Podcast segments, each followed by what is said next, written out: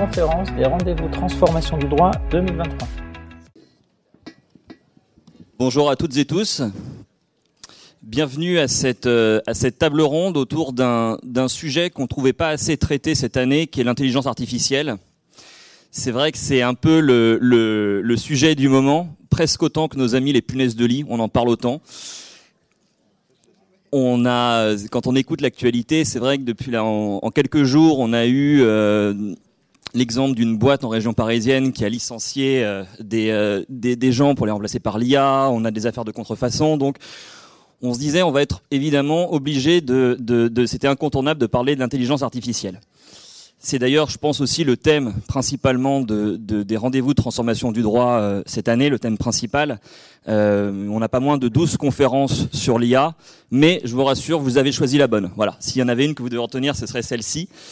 On va pas faire quelque chose qui va être euh, trop orienté sur l'IA générative, chat GPT, parce qu'on a décidé de, revenir peut-être même aux fondamentaux de parler des IA.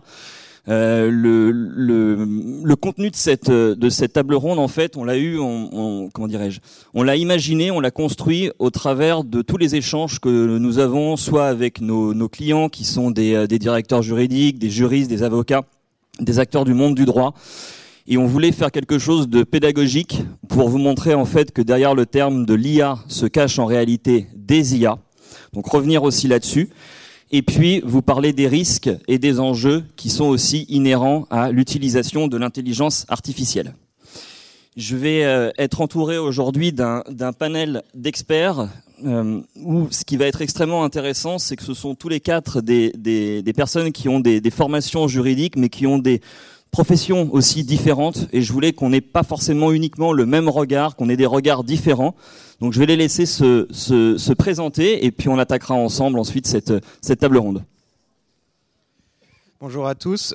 Alors, euh, je m'appelle Siméon Bloch. Moi, je suis euh, juriste chez Bouygues Bâtiment International, donc une société de, bâtiments. Euh, et je, suis juriste à l'origine, juriste projet, c'est-à-dire tout ce qui intervient pendant la négociation commerciale des contrats. J'ai ensuite pris des fonctions de, juriste en données personnelles et par accident, je suis arrivé en tant que juriste développeur de solutions digitales au sein du groupe. Donc voilà pourquoi euh, je suis là pour parler euh, d'IA aujourd'hui. Euh, bonjour, euh, moi je suis euh, Clara Ripo, je suis avocate et fondatrice du cabinet Acme Avocat.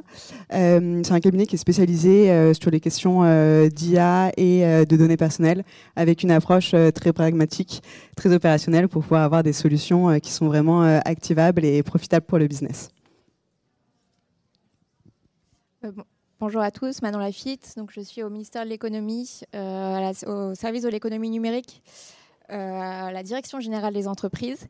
Et euh, donc, mon travail consiste essentiellement donc, au, déploiement des politiques publiques donc dans le privé.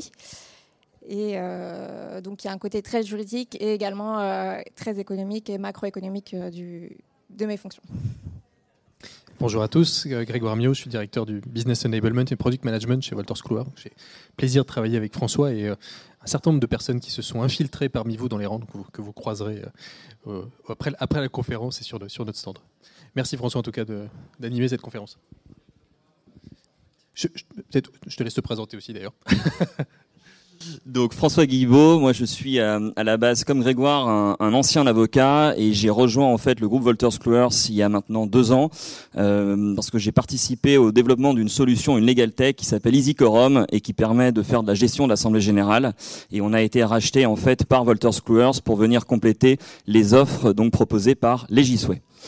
Alors, en introduction de cette, de cette table ronde, on voulait vous, vous partager en fait les résultats de cette enquête qui s'appelle Future Ready Lawyer et qui est euh, intéressante à plus d'un titre. En fait, ça, vous montre, euh, c'est donc une enquête qu'on a réalisée auprès d'acteurs du monde du droit, notamment des, juristes, et on leur a posé la question. Donc, c'est un panel de, personnes qui ont été interrogées et on leur a demandé ce qu'il faut vraiment retenir. Voilà, c'est les, les, les, la colonne, on va dire les lignes bleues et les lignes rouges. Les lignes bleues vous montrent en fait le pourcentage de gens qui estiment, par exemple, que le machine learning, l'intelligence artificielle, tout ce qui va être les process d'automatisation euh, vont être importants. Donc, par exemple, sur euh, l'intelligence artificielle, on voit que 80% des gens interrogés estiment que l'IA va jouer un, un impact extrêmement important dans les prochaines années. Il y en a 20% qui se prononcent pas. Donc voilà. Et ce qui est intéressant, c'est de voir le décalage qu'il y a entre d'un côté ceux qui reconnaissent l'importance de ces solutions et le pourcentage de ceux qui reconnaissent finalement maîtriser assez peu ces sujets. C'est euh, une tendance donc évidemment qu'on observe aussi dans le dans le dans le monde du droit. Je voulais euh, peut-être tourner vers toi, euh, Manon, pour voir si ce, constat qu'on voit donc plutôt dans le monde juridique, est-ce que c'est un constat aussi que tu rencontres dans d'autres secteurs d'activité? Euh, Effectivement, le, secteur juridique est euh, annoncé comme un secteur qui sera assez touché par, cette transformation et l'arrivée de, de, ces technologies de manière générale. dans le secteur de la santé aussi, on retrouve si ce n'est des craintes, en tout cas une attente assez élevée également euh, de, de, de, la transformation des métiers de manière générale. Et euh, effectivement, donc euh, les mêmes chiffres en termes de préparation, d'anticipation et euh, de, de, formation euh, qui, qui, pareil, reviennent. On a également le secteur du, du marketing qui, qui a des craintes, qui envisage cette, qui envisage cette transformation et qui sait déjà maintenant qu'il va, va y avoir une, euh, un impact assez important. Et puis, dans tout ce qui est, euh, de manière générale, les assistants administratifs, euh, quel que soit le secteur, voilà, on, retrouve à, peu près ces, secteurs-là en plus du secteur juridique. Et là, le, chiffre qui, qui est indiqué, donc un tiers qui ne, qui, des, personnes qui comprennent cette, technologie et qui donc seront à même à l'utiliser. Euh, c'est un chiffre qui est important parce que euh, il y a beaucoup d'attentes, euh, il, il, y aura beaucoup d'aspects de, de, formation qui vont revenir ces prochains mois. Euh, à Vivatech, en juin dernier, le président de la République a annoncé un budget de 1,2 milliard sur justement euh, l'intelligence artificielle qui serait déployée dans différents programmes. Et 700 millions seront consacrés donc à la, formation. La formation, ça comprend donc deux volets. Un premier volet euh, sur tout ce qui est formation universitaire, donc vraiment euh, de la licence au, doctorat. Et puis on va avoir tout ce qui est la formation continue. Donc les personnes qui ont déjà une formation, je ne sais pas, d'ingénieur de plus, plus, plus, scientifiques qui vont avoir euh, cet, cet, accompagnement aussi en termes de formation et euh, très important également donc les personnes qui seront amenées à utiliser ces outils-là euh, qui, seront également euh, très très impactés, concernés, pour vraiment faire une transition dans leur, métier qui, qui, qui, restera euh, le, leur métier, euh, le, le, le, cœur de métier ne sera pas euh, changé, mais effectivement qui auront besoin d'un un accompagnement pour comprendre et être à même d'utiliser ces outils de manière vraiment efficace et qu'il y ait une confiance homme-machine qui se qui s'installe. Voilà. Siméon, toi, qu'est-ce que ça t'inspire quand tu vois ces, ces chiffres? Pour moi, c'est pas du tout surprenant. Ça, confirme euh, la tendance que j'ai observée ces dix dernières années, euh, avec une, prise de conscience progressive. S'il y a dix ans, dans les milieux juridiques, on parlait de digitalisation, je crois qu'on nous riait au nez. Et je parle vraiment de digitalisation. Si je parle du mot intelligence artificielle, là, on vous prenait pour un fou. Euh, on vous prenait plus du tout au sérieux. Je pense que il y a cinq ans, il y a eu une un premier changement parce que les gens ont commencé à voir que ça bougeait du côté des legal tech, qui avait vraiment euh, un potentiel de ce côté-là. Euh, donc euh, il y, y, a eu une prise de conscience. Mais à l'époque, c'était peut-être pas assez concret. On avait du mal à voir ce que concrètement ça pourrait faire dans, dans, le, dans un quotidien de juriste, que ce soit en entreprise ou en cabinet d'avocat. Maintenant, ces cinq dernières années, c'est différent parce qu'on commence vraiment à voir les premiers résultats. Il y a de plus en plus de solutions qui sont vraiment mises, mises en production dans, dans les entreprises ou dans les cabinets. Et on voit toutes ces IA génératives qui fleurissent sur le marché, qui sont vraiment impressionnantes. Je pense que maintenant tout le monde peut les utiliser et voir qu'il y, a un vrai potentiel. Donc ce serait plus raisonnable de dire que, que ces technologies vont pas avoir d'impact sur le quotidien des juristes.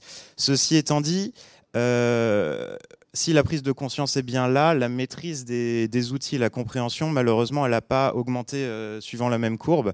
Et c'est vrai que euh, quand, on rentre, dans les détails, euh, la plupart des utilisateurs juristes ne, ne, comprennent pas comment ça fonctionne ni ne, ne maîtrisent les technologies. Je pense qu'il y a plusieurs raisons à ça. La première, c'est sans doute que les juristes se sentent pas forcément légitimes à rentrer dans la technique, et ça peut tout à fait se comprendre, même si finalement moi, à mon avis, c'est possible. Et la seconde raison, à mon avis, qui est la, plus importante, c'est le manque de temps chronique euh, des professions juridiques qui, malheureusement, n'ont pas le temps de s'intéresser à tout ça. Et d'ailleurs, c'est ce manque de temps qui crée le besoin euh, en technologie et en intelligence artificielle pour les juristes. Et ce que tu, ce que tu dis est complètement est tout à fait juste. Et tout à l'heure, on vous montrera une slide aussi pour vous montrer euh, quelles sont justement les difficultés qu'on rencontre, par exemple, dans un département juridique pour implémenter une technologie. Euh, on parle des directions juridiques, mais on n'oublie pas aussi la partie avocat.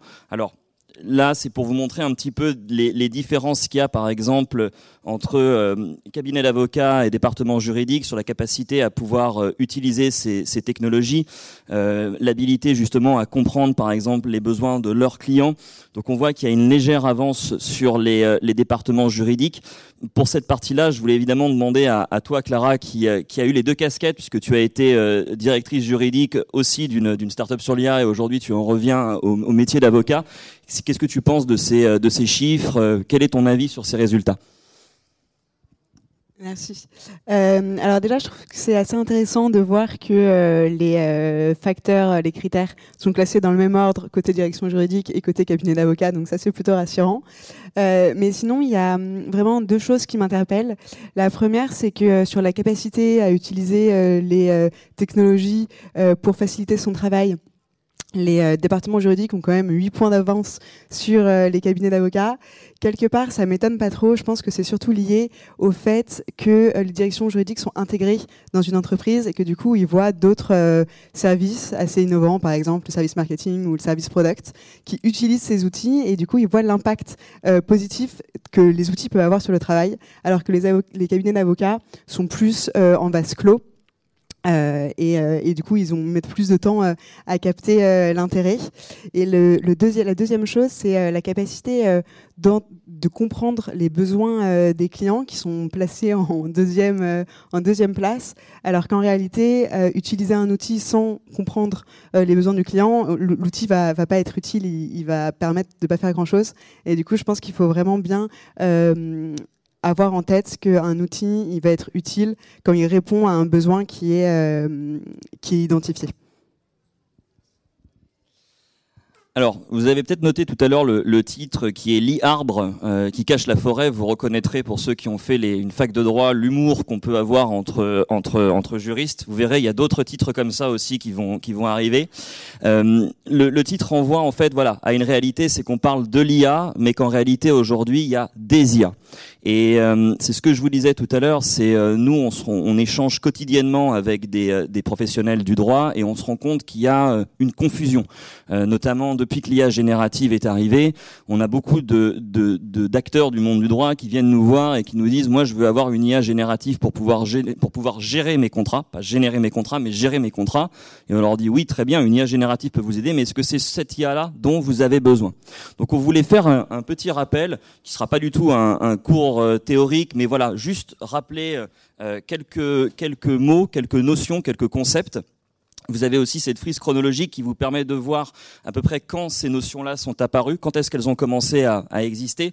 Donc on a par exemple le, machine learning qui va être une, une branche de l'IA et qui va permettre aux ordinateurs d'apprendre. Donc par exemple en utilisant une multitude de données, d'algorithmes et pour pouvoir établir par exemple des modèles et faire des prédictions c'est euh, vous utilisez, vous avez tous utilisé, je pense aujourd'hui, du machine learning pour venir. Si vous avez tapé, si vous allez sur Google Maps par exemple pour regarder les, itinéraires, le trafic, c'est du machine learning. On va ensuite avoir le, le, deep learning qui lui donc est apparu plus récemment, euh, qui est un sous-ensemble du machine learning. On va utiliser un réseau de neurones artificiels et ça va justement nous permettre donc euh, de pouvoir intégrer, de pouvoir apprendre, de pouvoir faire apprendre à l'ordinateur, à la machine, à partir de données qui sont structurées ou non structurées. L'exemple euh, le plus parlant du deep learning, on vous montrera aussi tout à l'heure comment ça fonctionne un petit peu, mais ça va être sur tout ce qui va être la voiture autonome, où justement on va demander à ces voitures d'apprendre voilà du code de la route, d'être capable de reconnaître par exemple un panneau stop. Je fais très simple, mais on est sur des notions de euh, deep learning. Et puis ensuite, on a euh, les fameuses IA génératives, euh, qui sont elles des branches du deep learning et qui vont utiliser justement des euh, réseaux là aussi de neurones artificiels pour pouvoir générer euh, du contenu, des images, des contrats, avec toutes les problématiques que ça ça suppose Grégoire, est-ce que tu pourrais peut-être voilà, nous apporter quelques compléments sur cette, sur cette slide et puis nous expliquer, toi qui, qui es en charge du, du produit chez les Gisway, les différents types d'IA, par exemple, qu'on peut avoir dans l'utilisation des, des contrats?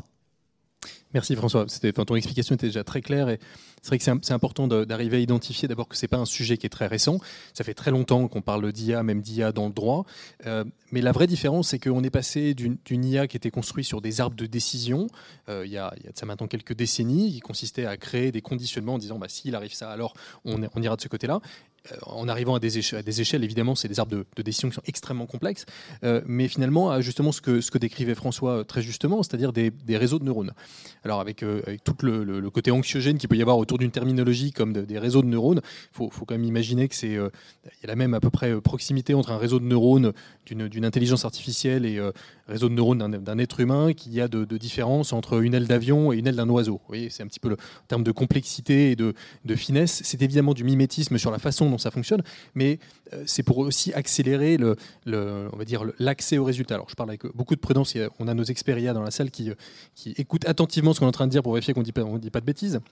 Mais ce qui est intéressant, c'est qu'effectivement, je crois qu'il y a eu deux étapes, et je rejoins ce que disait Siméon tout à l'heure sur le euh, sur l'approche de la maturité et ce qui s'est passé. Je crois, je crois qu'il y a eu un petit peu deux marches. Euh, la première, c'est évidemment quand euh, au moment de l'étape Covid, où tout d'un coup le cas d'usage de l'IA dans les contrats en particulier, quand il fallait retrouver des clauses de force majeure absolument partout, est devenu d'une évidence totale. On avait 20 ans de contrats à explorer, on n'avait pas de temps, on avait une pression business qui était considérable, tout le monde a cherché des clauses de force majeure à un moment dans les contrats. Donc il y, a eu une première évidence qui est arrivée à ce moment-là et qui a accéléré, je pense, la maturité un peu de tout le monde. Euh, vous reconnaîtrez peut-être dans, ce, scénario euh, sur ces sujets. Et puis il y a évidemment bah, la, révolution de l'IA générative euh, qui crée beaucoup de remous et on, ça fait même pas encore un an, on a l'impression que ça fait déjà 10 ans qu'on parle d'IA générative. c'est des choses qui arrivent très vite et surtout parce qu'il y a une dimension exponentielle à la complexité, à la densité de ces IA-là. Et donc évidemment, je crois qu'on a, en réalité un peu une, un sentiment un peu partagé, c'est ce qu'on retrouve en tout cas avec les, professionnels de droit avec lesquels on parle, euh, entre une très grande excitation d'un côté, euh, beaucoup de curiosité à vouloir comprendre ce que c'est, comment ça fonctionne, comment est-ce qu'on peut l'utiliser, quels sont les cas d'usage, et l'autre beaucoup de crainte sur euh, le modèle, la transparence, quelles sont les données, qu'est-ce que je partage, qu'est-ce qui est conservé, etc. Si vous voulez, c'est un peu, on a ouvert Jurassic Park, mais on n'a pas mis les clôtures électriques. C'est une espèce de sentiment un peu ambigu, on ne sait pas trop comment se, comment se positionner. Donc on est vraiment dans, cette, dans cet entre-deux qui est à la fois très excitant. Il faut se laisser encore un petit peu de temps. Il y a beaucoup de cas d'usage qui sont en train de se déployer. On travaille nous-mêmes là-dessus pour essayer de le mettre en place, euh, euh, des, modèles euh, et, accélérer encore les choses. Mais on y arrive doucement et surtout, ce qui est très important et ce, qu'on rappelait aussi, c'est toute la dimension de l'éducation, de, compréhension qui est autour de ça. Je crois qu'on en reparle un petit peu plus tard, mais c'est très important de bien saisir quels sont les concepts et ce qu'on peut en attendre. Siméon, toi qui euh, es en charge de ces, euh, de ces sujets-là euh, au sein de ton département juridique, quel type d'IA, comment, comment tu as réfléchi pour savoir quel type d'IA tu devais mettre en place? Comment tu as évolué sur tes besoins? Pourquoi cette IA Pourquoi pas une autre, par exemple? Alors, la première chose que je veux dire, c'est qu'on ne va pas choisir entre plusieurs types d'IA parce qu'elles sont toutes susceptibles de nous aider. Euh, c'est pas parce qu'on en utilise un type qu'on va en exclure un autre. Mais euh, nous, ce qu'on utilise aujourd'hui, c'est une IA qui est extractive, c'est-à-dire une IA classique, pas une IA générative comme ChatGPT. Alors, il y a plusieurs raisons à, ce, premier choix. La première, c'était euh, très pragmatiquement pour des raisons chronologiques, parce que quand on a commencé notre réflexion il y a trois ans, les IA génératives, c'était pas du tout ce que c'est aujourd'hui. Euh, donc, euh, donc, on, on s'y est pas intéressé. Mais ce qui avait, ce qui faisait beaucoup parler de l'intelligence artificielle, c'était ce qu'on appelait le traitement du langage naturel, qu'on appelle NLP en anglais qui, qui, permettait vraiment d'analyser des masses de textes et des masses de données. Alors, ça, trouvait un, ça trouvait une application très concrète dans le domaine juridique parce que nous, de notre côté, on avait des contrats de plus en plus volumineux, de plus en plus complexes à analyser sur des temps de plus en plus réduits. Donc c'était vraiment la technologie qui, nous, qui, qui, répondait à notre besoin. Donc on a commencé à, à, à travailler sur ce type d'IA extractive. Je pense que la deuxième raison, c'est que, à mon avis, l'IA extractive gagne la confiance des utilisateurs beaucoup plus vite que l'IA générative. Pourquoi? Parce que l'IA extractive, on va lui poser des questions. Une IA générative, elle va donner une réponse qu'elle va créer. L'IA extractive, elle va juste se contenter d'aller pointer dans un contenu existant où se trouve la réponse à notre question. Donc pour un utilisateur qui a une formation juridique, ça va être très facile de dire là l'IA a eu raison ou là l'IA a fait une erreur. Donc on peut vraiment savoir quand l'IA se trompe, quand l'IA se trompe pas. Et ça, pour, pour la confiance des utilisateurs, c'est très important. On voit qu'avec les, IA génératives, c'est beaucoup plus compliqué. Elles peuvent nous induire en erreur sans que ce soit vraiment flagrant. Et, on, peut voir plein de, plein de cas dans lesquels c'est beaucoup plus euh, compliqué. Euh, donc la fiabilité, je pense que c'est une bonne raison euh, de, de, de, choisir l'IA extractive. La troisième, je ne vais pas m'étendre trop là-dessus parce que je sais qu'on en parle plus tard, mais c'est la, la, sécurité en fait. Une IA extractive, on lui fait confiance beaucoup plus tôt parce que comme elle ne crée pas de réponse, elle ne crée pas de contenu, on va, avoir plus confiance pour les contenus qu'on lui donne pour l'apprentissage, puisque finalement, comme elle se contente de pointer dans des contenus existants euh, les réponses aux questions, elle va pas faire des réponses à partir de ce qu'on lui a apporté. Donc au niveau, au niveau de la confidentialité des données et de la confiance qu'on a euh, dans l'outil, c'est beaucoup, beaucoup plus simple également. Alors pour vous montrer juste quelques exemples de fonctionnement sur le, je vous parlais tout à l'heure du deep learning et puis euh, de l'exemple de la voiture autonome. Voilà par exemple le type d'exemple qu'on va leur demander pour une voiture autonome pour qu'elle puisse identifier un, panneau stop par exemple et donc traduire euh, l'action nécessaire qui va être de euh, s'arrêter. Donc là par exemple on va lui soumettre des panneaux stop, vous voyez, dans des paysages différents, euh, avec des, comment dirais-je, dans, des paysages différents, avec des tailles différentes, voilà, pour qu'elle puisse identifier ce qui est un panneau stop et identifier ce qui n'est pas un panneau stop.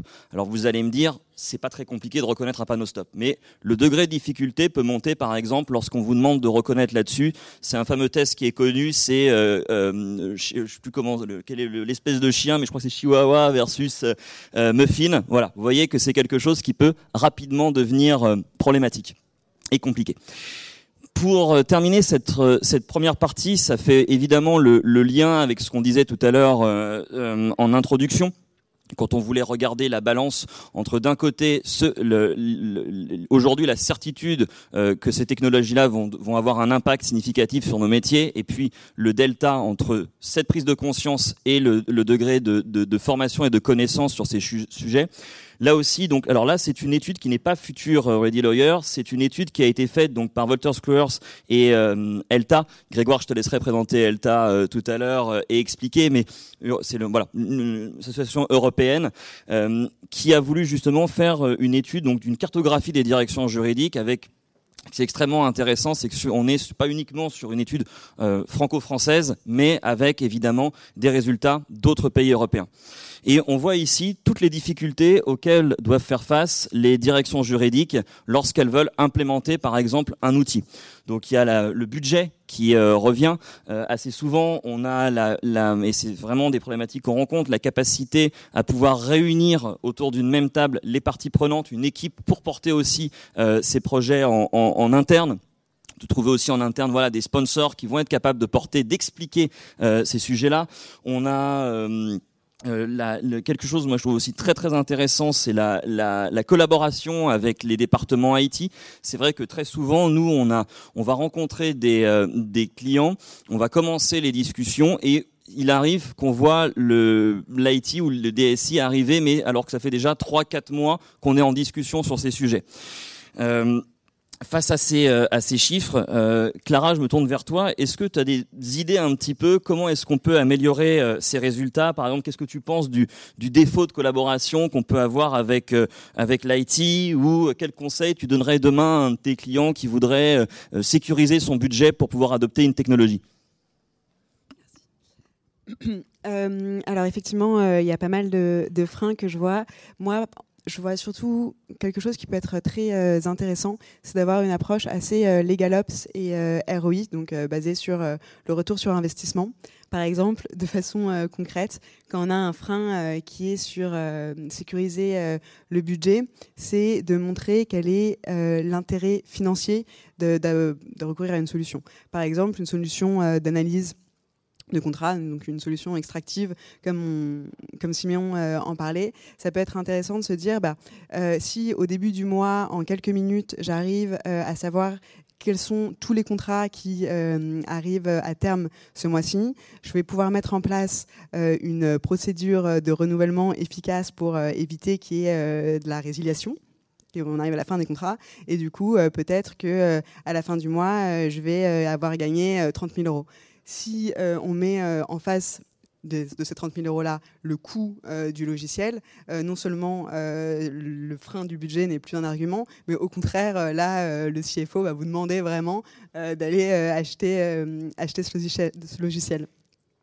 Et puis sur la collaboration, par exemple, euh, avec le département IT, euh, je rejoins exactement ce que disait François. Je pense que c'est essentiel de faire intervenir euh, l'IT dès le début des conversations, avant même d'avoir signé le contrat, parce que l'IT vont avoir des préoccupations, par exemple, sur l'intégration ou sur la migration, qui vont pouvoir résoudre dès le début en vous orientant vers une solution qui est compatible ou en tout cas en prévoyant du temps dans leurs agendas plus tard pour pouvoir déployer efficacement le, logiciel, l'outil. Manon, c'est vrai que toi, tu as un regard aussi qui est très intéressant parce que tu travailles pas uniquement avec des directions juridiques, mais avec euh, des, acteurs très divers sur le marché. Est-ce que les freins qu'on voit ici, c'est des freins que tu rencontres aussi dans d'autres secteurs, dans d'autres entreprises avec lesquelles tu collabores? Oui, notamment sur le, budget et euh, comment anticiper ce budget, euh, notamment de, mise en conformité. c'est des questions qui, avaient eu lieu déjà lors de la, mise en application du RGPD.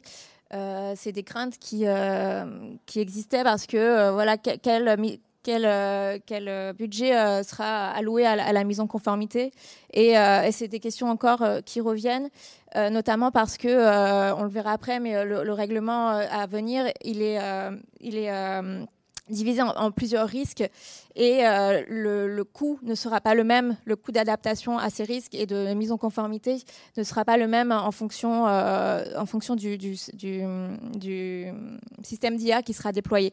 Donc euh, on, a, on a ces craintes-là et, surtout pas, de, pas assez encore de matière et d'information et d'accompagnement des entreprises, surtout des startups, qui, qui, qui, qui, fait naturellement naître ces craintes mais ces craintes, moi j'en suis persuadée, elles vont euh, disparaître au fur et à mesure qu'il y aura ces éclaircissements-là, qu'il y aura euh, aussi euh, beaucoup plus d'attention portée sur l'IA explicable, la, transparence qui aujourd'hui est un sujet qui paraît un petit peu obscur et, pas, encore très bien mis en place, notamment dans les directions juridiques. Et puis ces craintes, elles vont disparaître aussi, puisque, euh, enfin, je pense, puisque il s'agira plus d'une réorganisation, d'une adaptation euh, des, différentes équipes, donc, dont l'IT, euh, d'un dialogue qui, se créera autour de ces, nouveaux enjeux, et plus qu'un réel bouleversement des, métiers. Donc, c'est tout, ça, je pense que qui, tout ça, ce sont des éléments qui vont créer un climat de confiance qui sera, je pense, qui va venir au fur et à mesure. Grégoire, est-ce que tu peux alors euh, nous euh, qu'est-ce que enfin qu'est-ce que quelle est ta réaction face à ces chiffres? Je sais que c'est une étude que tu as menée avec Elta, peut-être que tu peux nous dire aussi un mot sur euh, sur Elta et puis c'est une association que Grégoire dirige et je vous invite vraiment à, regarder ce qu'ils font parce qu'il très régulièrement il y a des études très intéressantes. Grégoire, est-ce que tu peux voilà commenter ou Merci, François. Oui, c'est l'association européenne de, Legal Technology. Euh, on, effectivement, on conduit quelques, études, dont une qui, qui est sortie il y a quelques jours sur l'impact de l'IA générative sur les métiers du droit. Euh, là, effectivement, il y avait, on avait beaucoup de plaisir à accompagner euh, justement Wolters euh, avec cette double casquette que j'avais, donc de, de, de, pouvoir analyser justement ces, ces résultats qu'on a ici, qui sont euh, surprenant sur une chose en particulier. Il y a, beaucoup de choses très vraies qui ont, été dites sur, euh, sur la façon d'aborder les choses, d'impliquer les bons départements. Ce qu'on ne voit pas sur cette slide-là, qui m'a beaucoup frappé, c'est l'alignement qu'on voit entre, d'un côté, des directions juridiques qui nous disent qu'elles ont un plan, une stratégie digitale qui est en place, mais aucun plan d'exécution. ce qui revient à ne pas avoir de plan de, ne pas avoir de stratégie digitale. Il n'y a pas de plan d'exécution, il n'y a pas de suivi. Il y a encore, pour une large frange, pas de, budget qui est identifié à près de 40%. C'est assez surprenant. Euh, on sait que c'est de plus en plus difficile de, négocier des budgets pour les directions juridiques. Ça reste quand même quelque chose un vrai, défi interne. Mais c'est peut-être ça qui est le plus, ce qui est le plus frappant. Comment est-ce qu'on arrive à euh, donner les moyens aux directions juridiques de mettre en place euh, une stratégie, d'arriver à s'aligner avec ce qui est fait, ce qui est conçu en interne? Siméon, quel conseil toi tu donnerais imaginons on prend l'exemple d'une direction juridique qui euh, n'a absolument aucun outil, quels sont les, conseils que tu leur donnerais euh, justement pour pouvoir euh, faire le choix du bon outil, porter ce type de projet? Alors, il y, a plein de, stratégies pour envisager le problème. Euh, moi, ce que, je pense, c'est qu'il faut. La première étape, c'est pas d'aller regarder quels outils sont disponibles, parce qu'en fait, si on digitalise avant de simplifier ces process, euh, on va dans le mur, euh, très, très, très, très concrètement. Je pense que la première chose à faire, avant tout, c'est de s'observer, de voir la façon dont on travaille il y a forcément quelque chose qui peut être amélioré. Et ensuite, on regarde ce qui peut être amélioré, de voir comment on peut le simplifier, et une fois qu'il est simplifié, comment là on peut le digitaliser. C'est encore plus vrai quand on parle d'intelligence artificielle, parce que si on, si on veut appliquer l'intelligence artificielle à, une procédure qui était faite entièrement manuellement et qui, qui s'est alourdie avec les années, on, va, se retrouver avec quelque chose d'encore plus complexe et plus chronophage. Donc moi vraiment le, conseil que je donne, c'est se poser euh, avec, avec un papier, un crayon. C'est pas très digital, mais c'est je pense qu'il faut faire et vraiment s'interroger sur les façons dont on travaille et comment on pourrait simplifier les choses. Et c'est vrai qu'aujourd'hui, quand on, quand on veut choisir justement des solutions, il y a une communication qui est très importante sur l'IA générative parce que, euh, en fait, on s'aperçoit qu'il y a aussi beaucoup d'acteurs du marché qui vont proposer directement l'IA générative parce qu'ils n'avaient pas forcément le budget avant pour pouvoir proposer des, IA type extractive. Et si on veut, voilà, continuer dans une société où la visibilité est importante, où la communication est importante, il y a énormément de communication qui est faite là-dessus. Mais voilà, c'est ce que c'est ce que tu disais, Simon, et je trouve ça vraiment très très juste. C'est avant de se dire tiens moi je veux de l'IA générative ou je veux de l'IA ou je veux aussi commencer à regarder ses besoins et en fonction de ses besoins se tourner vers la technologie euh, adéquate.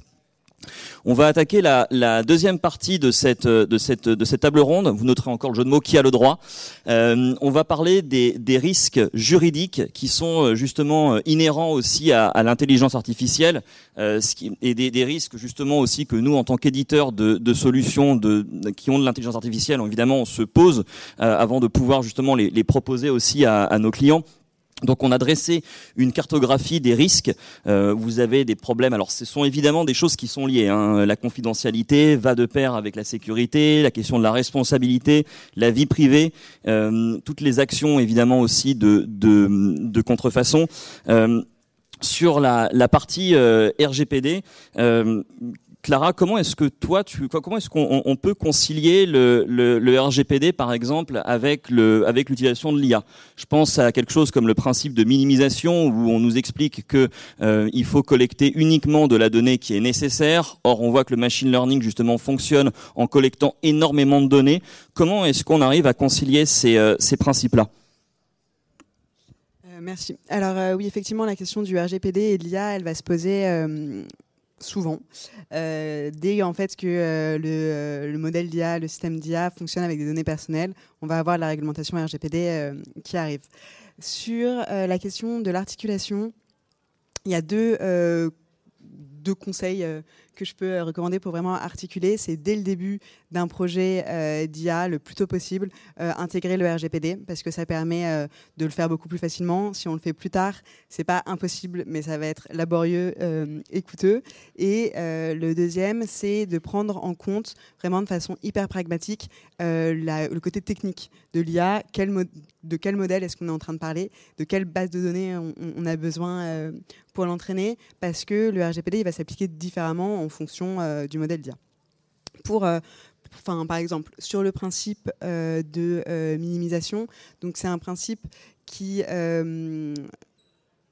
nécessite de prendre en compte, comme François l'a dit, vraiment le volume de données et le caractère nécessaire adéquat des données. Euh, quand on est sur des euh, bases euh, de données d'entraînement, donc c'est des grandes bases de données avec vraiment des tonnes de données, on a l'impression comme ça, au premier abord, que le principe de minimisation s'oppose à ces bases de données. En fait, le principe de, de minimisation, il est hyper pragmatique et comme le but de la base de données d'entraînement, c'est d'arriver à entraîner, il conçoit totalement que ce soit possible d'avoir des bases de données hyper euh, volumineuse avec beaucoup de catégories de données.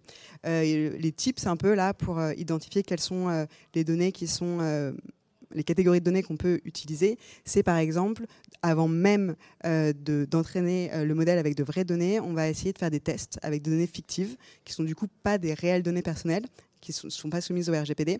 Une fois qu'on a fait des tests, on sait quelles sont les catégories de données, et ça permet de justifier que ces catégories-là de données vont être utilisées, et donc on respecte le principe de minimisation. En dehors de ce, petit tips, là, l'idée, c'est aussi de documenter dès le début le fait qu'on construise une base de données qui soit minimisée. et ça se construit la, documentation de minimisation se construit dès le début, mais également tout au long euh, de la phase d'entraînement. Parce que si par exemple en phase d'entraînement, on se rend compte que finalement, euh, en fait, on a trop minimisé, on n'a pas un volume assez important de données, et eh ben on va pouvoir réalimenter le modèle avec de nouvelles données, avoir un volume plus important de données, et ce sera justifié euh, techniquement et juridiquement au sein de la documentation. Manon, sur les, euh, problèmes, les problématiques de, responsabilité, j'aimerais bien avoir euh, ton, avis et puis également qu'on parle de la, du règlement européen qu'on est en train de mettre en place justement sur, euh, sur l'intelligence artificielle. Je sais que c'est quelque chose sur lequel vous travaillez. Qu'est-ce que tu peux nous, nous dire un petit peu sur ces deux thèmes? Peut-être déjà sur le principe de responsabilité et puis ensuite sur la partie réglementation qui est en train d'arriver. Merci. Euh, sur la responsabilité, le règlement IA, il n'est pas euh, spécialisé sur euh, effectivement sur cet aspect-là. Par contre, il, prend bien en compte le fait que la responsabilité doit être, répartie tout au long de la chaîne de valeur. Donc la responsabilité de chaque acteur qui revient. donc on a le développeur, on a l'utilisateur, et, à chaque responsabilité il correspond un risque, correspond une finalité, correspond une, une prise en main, et, et donc correspond la, responsabilité qui, euh, qui amène les acteurs à, à produire euh, ou à utiliser euh, l'intelligence artificielle. Et un deuxième texte qui est important et qui est traité en parallèle et négocié en parallèle du règlement IA, c'est la directive sur la responsabilité civile des IA. Et là-dessus, également, donc la, répartition, elle, se fait tout au long de la chaîne. Et il y a aussi un aspect intéressant pour les victimes euh, et la, charge de la preuve euh, qui, est développée, dans cette, directive, c'est euh, que la charge de la preuve est allégée et il y a du coup une, présomption qui, se, crée donc, pour, les victimes de, systèmes d'IA. Ces textes sont très importants puisqu'ils viennent vraiment accompagner euh, les, changements à venir. Euh, peut-être sur le calendrier, je, peux revenir un petit peu dessus. Euh, le, problème, encore une fois, de, des réglementations européennes, c'est un petit peu ça, c'est qu'on a tendance à dire qu'elles arrivent trop tard. le règlement IA, c'est un petit peu le reproche qui lui est fait sur la qualité. Je pense qu'on n'a pas grand-chose à en redire, mais effectivement sur la temporalité ça risque de, poser des petits problèmes. C'est pour ça que je conseille d'anticiper au maximum euh, aux, directions juridiques l'arrivée du règlement. C'est-à-dire que là, euh, les trilogues vont arriver euh, fin octobre. Donc le texte va être voté suite, à, suite, suite à ces trilogues début de l'année prochaine. Donc on aura une version arrêtée du texte. La mise en application elle se fera plus tard, probablement courant 2025. Mais c'est important de garder en tête qu'une une fois que ce texte sera voté, on a tout intérêt à anticiper ces enjeux-là. Euh, quand je dis anticiper, euh, c'est également faire des tests euh, effectivement fictifs. On peut également intégrer un, des, des, systèmes de bac à sable réglementaires, comme le propose notamment la CNIL. voilà, c'est ces dispositifs qui sont proposés aux entreprises, aux startups euh, pour, pour s'adapter à la future réglementation sont importants aussi pour anticiper la, responsabilisation qui, euh, euh, qui, sera, qui sera demandée à, à ces acteurs-là question aussi pour euh, alors donc on a on a parlé de tout ce qui était euh, euh, responsabilité on a évidemment les problématiques liées à la à la vie privée les, les problématiques liées à la propriété intellectuelle avec tous les enjeux qu'on va avoir autour de la contrefaçon.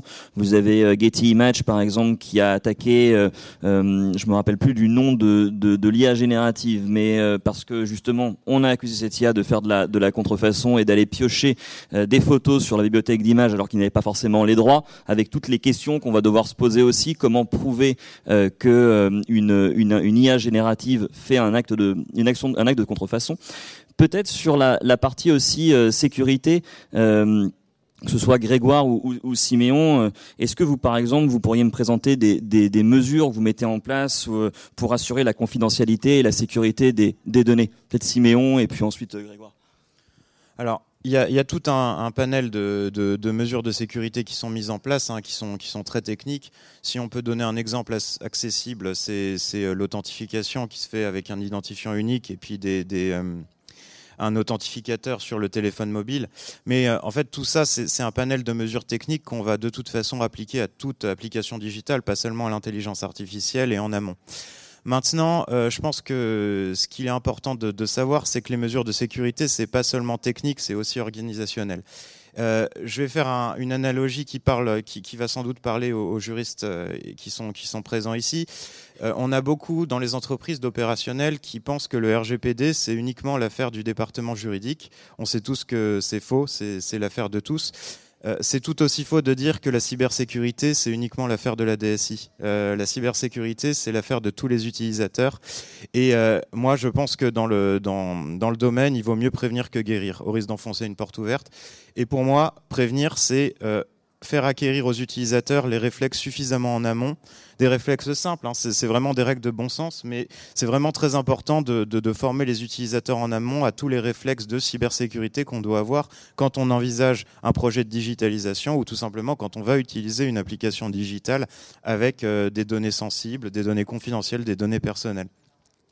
Maintenant, ceci étant dit, toutes les mesures euh, qu'on avait l'habitude de mettre en place sur les, sur les, applications euh, digitales, elles vont rester en vigueur, mais elles sont d'autant plus d'actualité avec les IA génératives, parce que les IA génératives, il y aura des mesures de mise en place qui vont être très importantes, mais il y aura aussi des mesures à l'utilisation, parce qu'elles présentent de nouveaux risques, en tout cas des risques qui existaient déjà, mais qui sont exacerbés par euh, les spécificités de l'IA générative.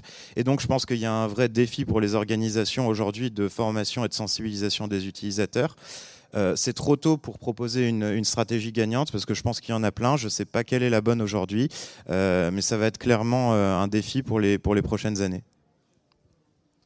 Je, rejoins complètement ce que dit, ce que dit Siméon. Il y, a, il y, a, beaucoup de prudence à avoir autour de, autour de ça. Il y a, une évidence, enfin, je, le redis là aussi, risque d'enfoncer une porte ouverte, mais pour ceux qui sont dans des groupes qui n'ont pas encore mis en place des politiques globales sur l'usage d'outils, etc., ne mettez pas de données confidentielles, privées, sensibles dans des outils d'IA générative. On ne maîtrise pas aujourd'hui. C'est des outils qui sont encore, il faut le savoir, on, a tendance à l'oublier, c'est des outils qui sont encore en bêta. Ce n'est pas une version définitive. Le modèle économique, le modèle distribution, la version finale du produit n'est pas encore sortie. Je passe à, ChatGPT en l'occurrence. C'est des modèles qui évoluent très très vite. Hein. Si on regarde le nombre de paramètres, le nombre de critères qui ont été utilisés, des combinaisons, des associations de concepts entre GPT-2 qui était à 1 milliard et demi, on regarde GPT-3, on est à près de 200 milliards de, euh, critères. GPT-4, euh, aujourd'hui, on est à plus de 1000 milliards de paramètres. Il y a une espèce de courbe exponentielle qui rend ça extrêmement attrayant. Euh, encore une fois, il y a beaucoup de curiosité autour de ça. Encore une fois, je fais référence à cette enquête qui vient de sortir sur l'impact de l'IA générative sur les métiers du droit. Ce qu'on a vu dans les, dans les réponses, c'est que les professionnels du droit, à plus de 50%, utilisent l'IA générative au moins une fois par semaine. Pour des motifs très divers, hein, pas forcément pour leur métier, pour poser une question, pour chercher quelque chose, pour drafter quelque chose, rédiger un petit texte, euh, élaborer une idée, euh, un concept, des choses qui sont parfois totalement anodines, qui n'ont pas d'impact direct, mais il y a un usage qui est très très fréquent. Peut-être que vous vous reconnaîtrez là-dedans aussi.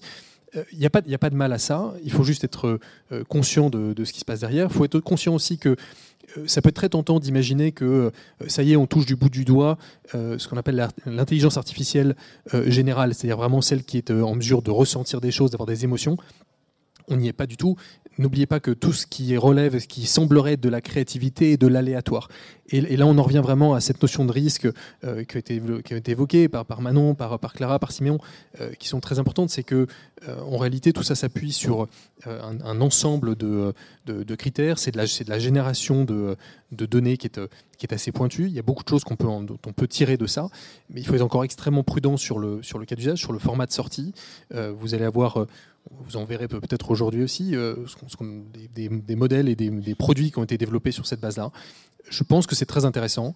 Ce qu'on distingue aujourd'hui, c'est quand même euh, une nette tendance sur des modèles spécialisés. C'est ce vers quoi on se dirige avec Walter Sclower aussi.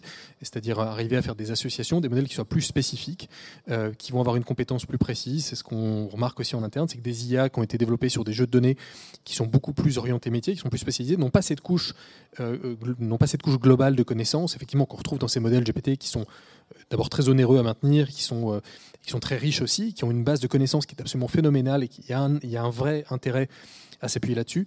Néanmoins, ce sont des IA qui, par nature, ont été conçues avec ce biais qui est celui de créer à nouveau de la donnée, donc de détourner de la donnée, donc potentiellement de ne pas générer du contenu qui est fiable. Donc euh, c'est pour ça qu'on se dirige petit à petit, en tout cas c'est mon sentiment, euh, vers des IA génératives qui vont être beaucoup plus spécialisées, qui vont s'appuyer sur des, fonds documentaires, sur des sources, sur les vôtres en l'occurrence, potentiellement sur des jeux de données, il va falloir, et là il y a une grande responsabilité des éditeurs en général, euh, celle de fournir suffisamment de transparence sur le mode de fonctionnement, sur le mode d'entraînement, sur les données qui sont utilisées, qu'est-ce qui se passe avec vos données? Et là-dessus, personne, en tout cas nous en particulier, personne ne badine avec les données des clients. C'est quelque chose qui est particulièrement sensible. On ne peut pas euh, entretenir du flou sur on utilise un peu vos données moyennement, bon, euh, un petit peu, bon, c'est vrai que ça fait des jeux de tests, etc. Pas, du tout. Il y, a, un moment où il faut être très clair sur la façon dont on utilise ces choses-là c'est indispensable d'avoir de, vraiment une vision très claire là-dessus, de, de, voir quels sont les modèles qui vont émerger. Encore une fois, il n'y a même pas encore un an d'existence de ces modèles. Ils évoluent à une vitesse folle.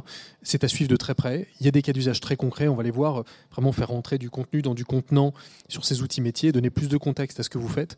Les cas d'usage sont, sont, formidables. Générer des résumés, euh, aller beaucoup plus vite dans la production documentaire, extraire des choses. Euh, mais il faut que ce soit appuyé sur des modèles qui soient matures et stables. Grégoire, je sais que tu as une autre conférence qui va commencer dans 10 minutes sur l'IA générative. Si vous voulez y assister, d'ailleurs, ça va aussi être très intéressant. On va être sur aussi la présentation d'enquête, comme vous avez pu voir euh, tout à l'heure. Euh, on est limité un petit peu dans le dans le temps. On aura encore plein plein de choses à, vous expliquer, et à vous dire sur sur l'IA. Mais peut-être voilà le terminer euh, cette cette table ronde avec les notions d'éthique. Euh, on cherche à avoir une IA éthique. Euh, on en a évidemment bien sûr parlé avec les risques qu'il y a. Peut-être laisser le, mot de la fin euh, à Manon justement un peu sur les enjeux en termes d'éthique, euh, sur quoi on travaille, qu'est-ce que tu peux nous présenter euh, sur ces sujets-là? Merci François. oui, en fait, le règlement IA, c'est un règlement produit, donc c'est un règlement qui ne va pas tellement prévoir ces aspects d'éthique, voire quasiment pas. Euh, quand on dit éthique, on a aussi tout le, effectivement tous les aspects euh, de, de, transparence, de, de, de, billets, également environnementaux. On a également euh, donc tout ce qui est euh, lié aux droits de l'homme, aux droits individuels également. Donc euh, ces aspects-là, ils sont prévus par ailleurs. Dans, un, dans, des instruments juridiques ou dans de la soft law. on a un instrument juridique qui se négocie en parallèle du, du règlement IA, qui est la convention du Conseil de l'Europe qui se négocie à Strasbourg. Et cette convention-là, elle est vraiment euh, euh, elle, est vraiment, elle a vraiment comme objectif de, réguler ces aspects éthiques, euh, notamment autour de, des aspects des droits de l'homme et des droits individuels. Donc ces aspects-là, ils sont prévus par, cette convention. Et puis après, il va y avoir des, instruments de soft law qui vont venir se rajouter. Je pense notamment au processus d'Hiroshima qui est en train d'être mis en place au sein du G7, du G7. Donc il y a tout un aspect éthique qui est également développé à, à, à ce sujet. Euh, dont un code de conduite pour les développeurs euh, qui va être mis en place. Et l'intérêt, c'est vraiment donc cet aspect transfrontalier et également donc effectivement le, la coopération publique-privée qui est fait euh, qui est fait à, à, l'intérieur de ces instances. Donc voilà, on a on a des outils comme ça. Et puis la commission IA qui a été annoncée également au niveau national par Elisabeth Borne, qui qui, qui va produire aussi beaucoup de lignes directrices en fonction des secteurs qui seront qui sont identifiés. Donc on a également la culture euh, donc tous ces, tous ces, aspects de propriété intellectuelle qui vont être traités dans ce, par ces experts dans, dans cette commission-là. Donc euh, des travaux sont attendus. Donc d'ici six mois, le président de la République devrait faire des annonces euh, en, en novembre prochain. Donc euh, on attend aussi beaucoup euh, de cet accompagnement, de cette soft law euh, nationale qui sera, développée au fur et à mesure. Au-delà de la culture, il y a également donc dans cette commission IA la, la, un aspect sur la, la, régulation, on a un aspect sur la souveraineté. Donc voilà, ces aspects-là, on peut les traiter à mon sens que au niveau national, et c'est important qu'on, y pense dès à présent et qu'il y ait des travaux d'experts qui soient, produits. Voilà. Merci Manon. On, on, arrive à la fin de cette, cette table ronde. Je voulais vous remercier euh, toutes et tous d'être euh, d'être venus. Je voulais également aussi remercier nos, nos quatre panélistes pour leurs interventions. Une conférence des rendez-vous transformation du droit 2023.